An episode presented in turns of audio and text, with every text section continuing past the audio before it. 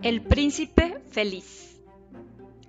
La estatua del príncipe feliz se alzaba sobre una alta columna, desde donde se dominaba toda la ciudad. Era dorada y estaba recubierta por finas láminas de oro. Sus ojos eran dos brillantes zafiros, y en el puño de la espada centelleaba un enorme rubí púrpura. El resplandor del oro y las piedras preciosas hacían que los habitantes de la ciudad admirasen al príncipe feliz más que a cualquier otra cosa. Es tan bonito como una veleta, comentaba uno de los regidores de la ciudad, a quien le interesaba ganar reputación de hombre de gustos artísticos. Claro que en realidad no es tan práctico, agregaba, porque al mismo tiempo temía que lo consideraran demasiado idealista, lo que por supuesto no era. ¿Por qué no eres como el príncipe feliz? le decía una madre afligida a su pequeño hijo, que lloraba porque quería tener la luna. El príncipe feliz no llora por nada. Mucho me consuela el ver que alguien en el mundo sea completamente feliz, murmuraba un hombre infortunado al contemplar la bella estatua. De verdad me parece que fuese un ángel, comentaba entre ellos los niños del orfelinato, al salir de la catedral, vestidos con brillantes capas rojas y albos delantalcitos. ¿Y cómo saben qué aspecto tiene un ángel? Les refutaba el profesor de matemáticas. ¿Cuándo han visto un ángel? Lo hemos visto, señor. Claro que lo hemos visto. En sueños. Le respondían los niños. Y el profesor de matemáticas fruncía el ceño y adoptaba su aire más severo le parecía muy reprobable que los niños soñaran. Una noche llegó volando a la ciudad una pequeña golondrina.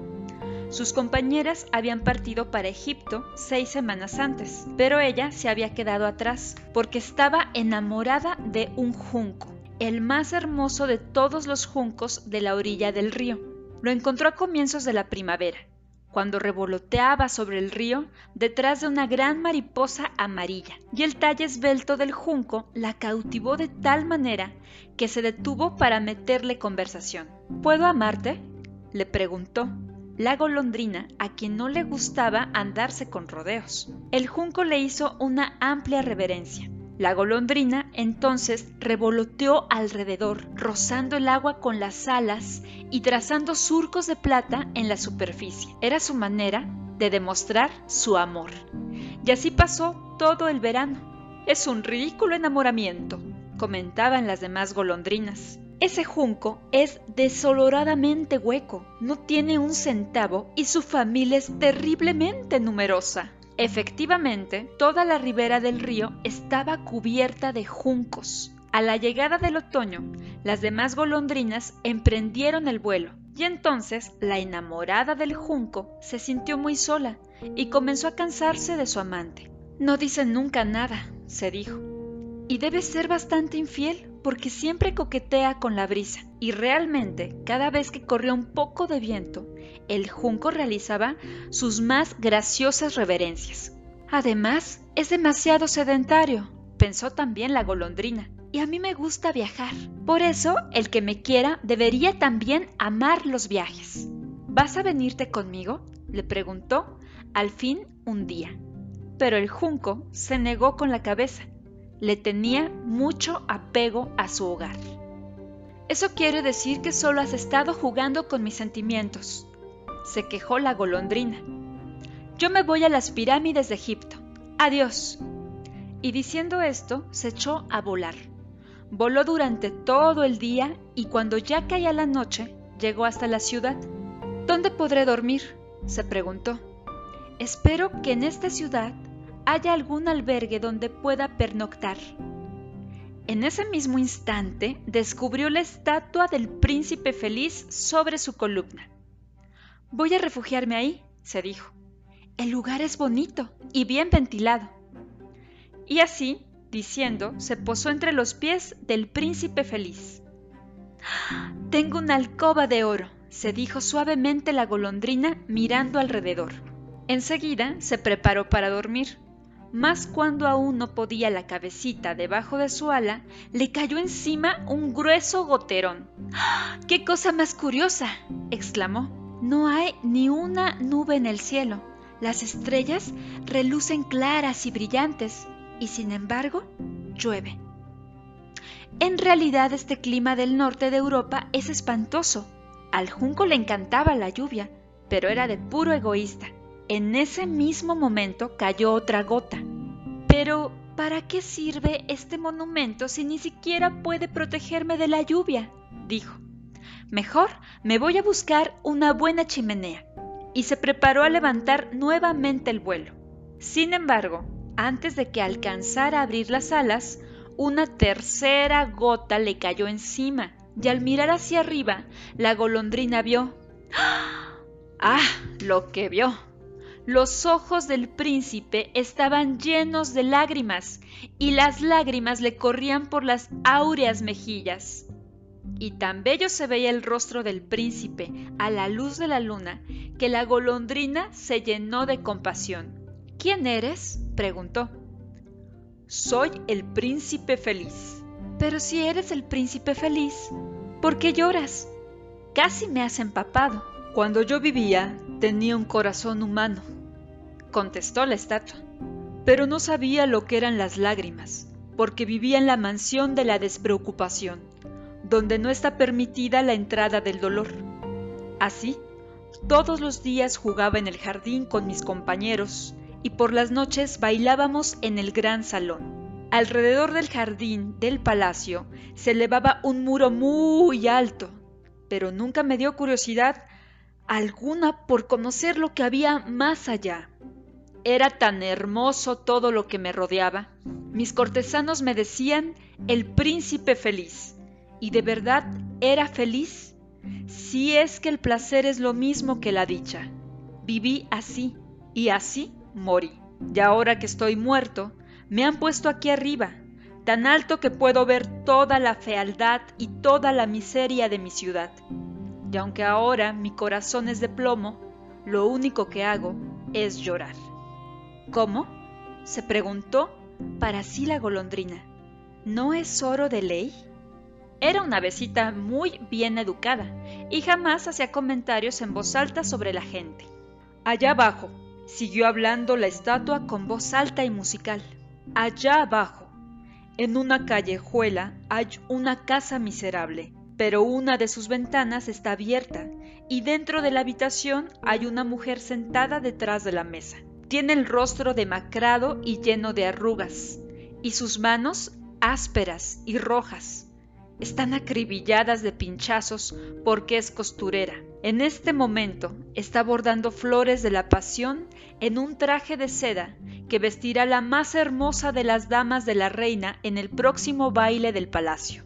En un rincón de la habitación, acostado en la cama, está su hijito enfermo. El niño tiene fiebre y pide naranjas, pero la mujer solo puede darle agua del río y el niño llora. Golondrina, golondrina, pequeña golondrina, hazme un favor. Llévale a la mujer el rubí del puño de mi espada. ¿Quieres? Yo no puedo moverme. ¿Lo ves?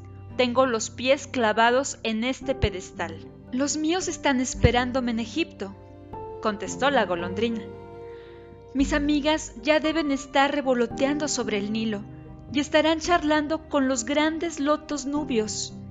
Y pronto irán a dormir a la tumba del gran rey, donde se encuentra el propio faraón, en su ataúd pintado, envuelto en vendas amarillas y embalsamado con especies olorosas. Alrededor del cuello lleva una cadena de jade verde y sus manos son como hojas secas.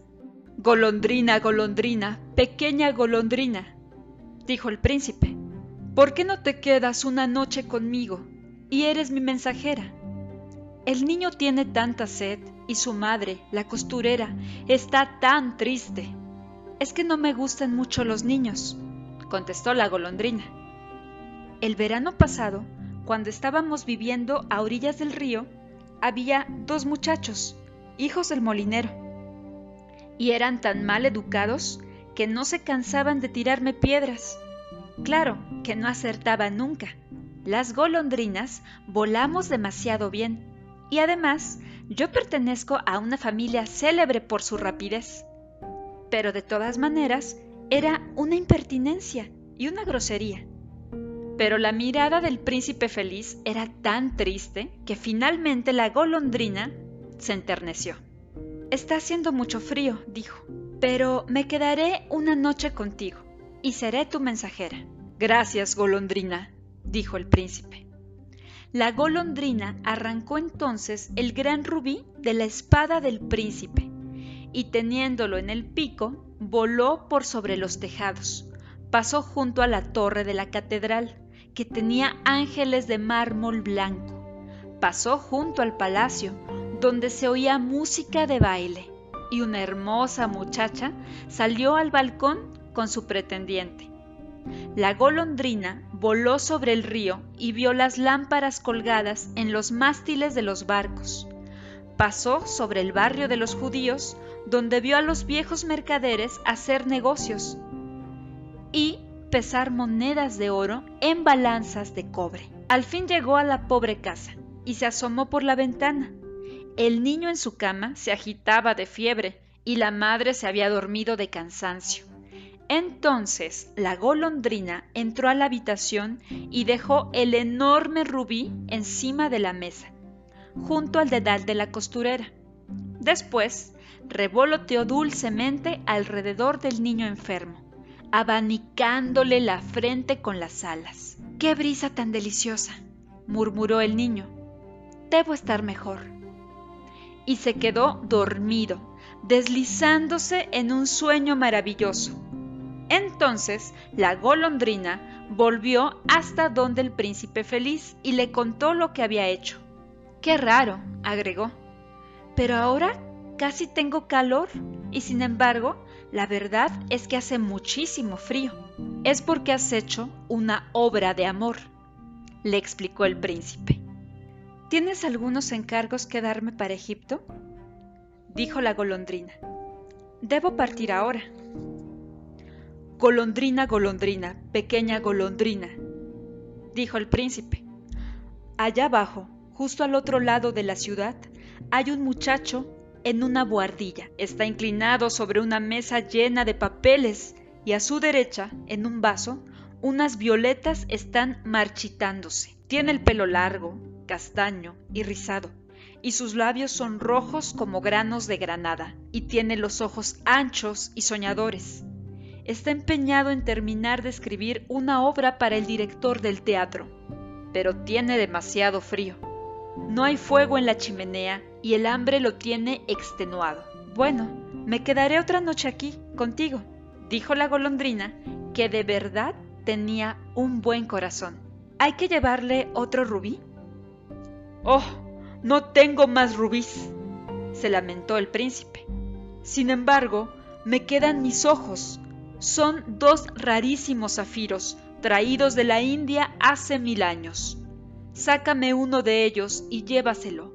Lo venderá a un joyero y comprará pan y leña, y podrá terminar de escribir su obra. Mi querido príncipe, dijo la golondrina, ¿eso yo no lo puedo hacer? Y se puso a llorar. Golondrina, golondrina, pequeña golondrina, le rogó el príncipe.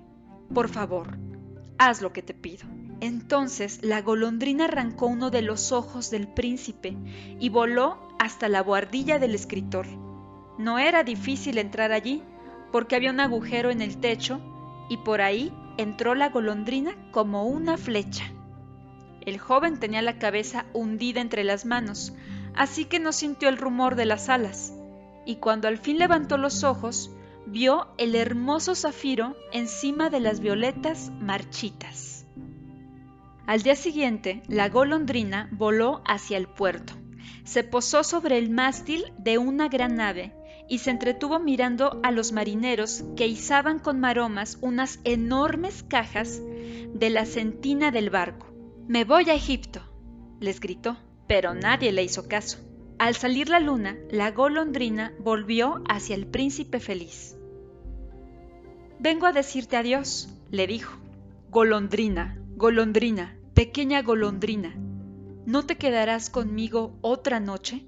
Ya es pleno invierno, respondió la golondrina, y muy pronto caerá la nieve helada. En Egipto en cambio, el sol calienta las palmeras verdes y los cocodrilos, medio hundidos en el fango, miran indolentes alrededor. Por estos días, mis compañeras están construyendo sus nidos en el templo de Baalbek. Y las palomas rosadas y blancas las miran mientras se arrullan entre sí. Querido príncipe, tengo que dejarte, pero nunca te olvidaré. La próxima primavera te traeré de Egipto dos piedras bellísimas para reemplazar las que regalaste. El rubí será más rojo que una rosa roja y el zafiro será azul como el mar profundo. Allá abajo en la plaza, dijo el príncipe feliz, hay una niña que vende fósforos y cerillas, y se le han caído los fósforos en el barro y se han echado a perder. Su padre le va a pegar si no lleva dinero a su casa, y por eso ahora está llorando. No tiene zapatos ni medias, y su cabecita va sin sombrero. Arranca mi otro ojo y llévaselo, así su padre no le pegará. Pasaré otra noche contigo, dijo la golondrina, pero no puedo arrancarte el otro ojo. Te vas a quedar ciego. Golondrina, golondrina, pequeña golondrina haz lo que te pido, te lo suplico. La golondrina entonces extrajo el otro ojo del príncipe y se echó a volar. Se posó sobre el hombro de la niña y deslizó la joya en sus manos. ¡Ah! ¡Qué bonito pedazo de vidrio! exclamó la niña y corrió riendo hacia su casa. Después, la golondrina regresó hasta donde estaba el príncipe. Ahora que estás ciego, le dijo, Voy a quedarme a tu lado para siempre. No, golondrina, dijo el pobre príncipe. Ahora tienes que irte a Egipto. Me quedaré a tu lado para siempre, repitió la golondrina, durmiéndose entre los pies de la estatua. Al día siguiente, querida golondrina, vuela sobre mi ciudad y vuelve a contarme todo lo que veas. Entonces la golondrina voló sobre la gran ciudad y vio a los ricos que se regocijaban en sus soberbios palacios, mientras los mendigos se sentaban a sus puertas. Voló por las callejuelas sombrías y vio los rostros pálidos de los niños que mueren de hambre, mientras miran con indiferencia las calles oscuras. Entonces la golondrina volvió donde el príncipe y le contó todo lo que había visto. Mi estatua está recubierta de oro fino, le indicó el príncipe. Sácalo lámina por lámina y llévaselo a los pobres. Los hombres siempre creen que el oro podrá darles la felicidad. Llegó la nieve y después de la nieve llegó el hielo. Las calles brillaban de escarcha y parecían ríos de plata. Los carambanos, como puñales, colgaban de las casas todo el mundo se cubría con pieles y los niños llevaban gorros rojos y patinaban sobre el río. La pequeña golondrina tenía cada vez más frío, pero no quería abandonar al príncipe. Lo quería demasiado. Vivía de las migajas del panadero y trataba de abrigarse batiendo sus alitas sin cesar. Una tarde comprendió que iba a morir, pero aún encontró fuerzas para volar hasta el hombro del príncipe. Adiós, mi querido príncipe, le murmuró al oído. El avecita besó al príncipe en los labios y cayó muerta a sus pies. En ese mismo instante se escuchó un crujido ronco en el interior de la estatua. Fue un crujido singular, como si algo se hubiese hecho trizas. El caso es que el corazón de plomo se había partido en dos Ciertamente, hacía un frío terrible. A la mañana siguiente, el alcalde se paseaba por la plaza con algunos de los regidores de la ciudad. Al pasar junto a la columna, levantó los ojos para admirar la estatua. ¿Pero qué es esto? dijo. El príncipe feliz parece ahora un desarrapado. Completamente. De acuerdo, es un desarrapado, reiteraron los regidores y subieron todos a examinarlo. El rubí de la espada se le ha caído, los ojos desaparecieron y ya no es dorado. En una palabra, se ha transformado en un verdadero mendigo, dijo el alcalde.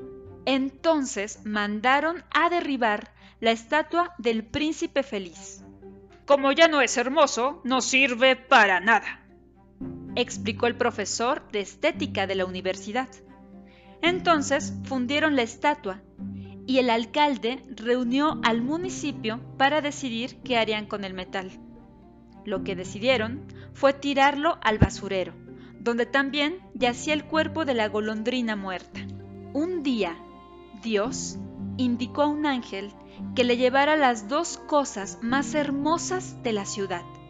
El ángel le llevó el corazón de plomo del príncipe y el cuerpo de la pequeña golondrina. Fin.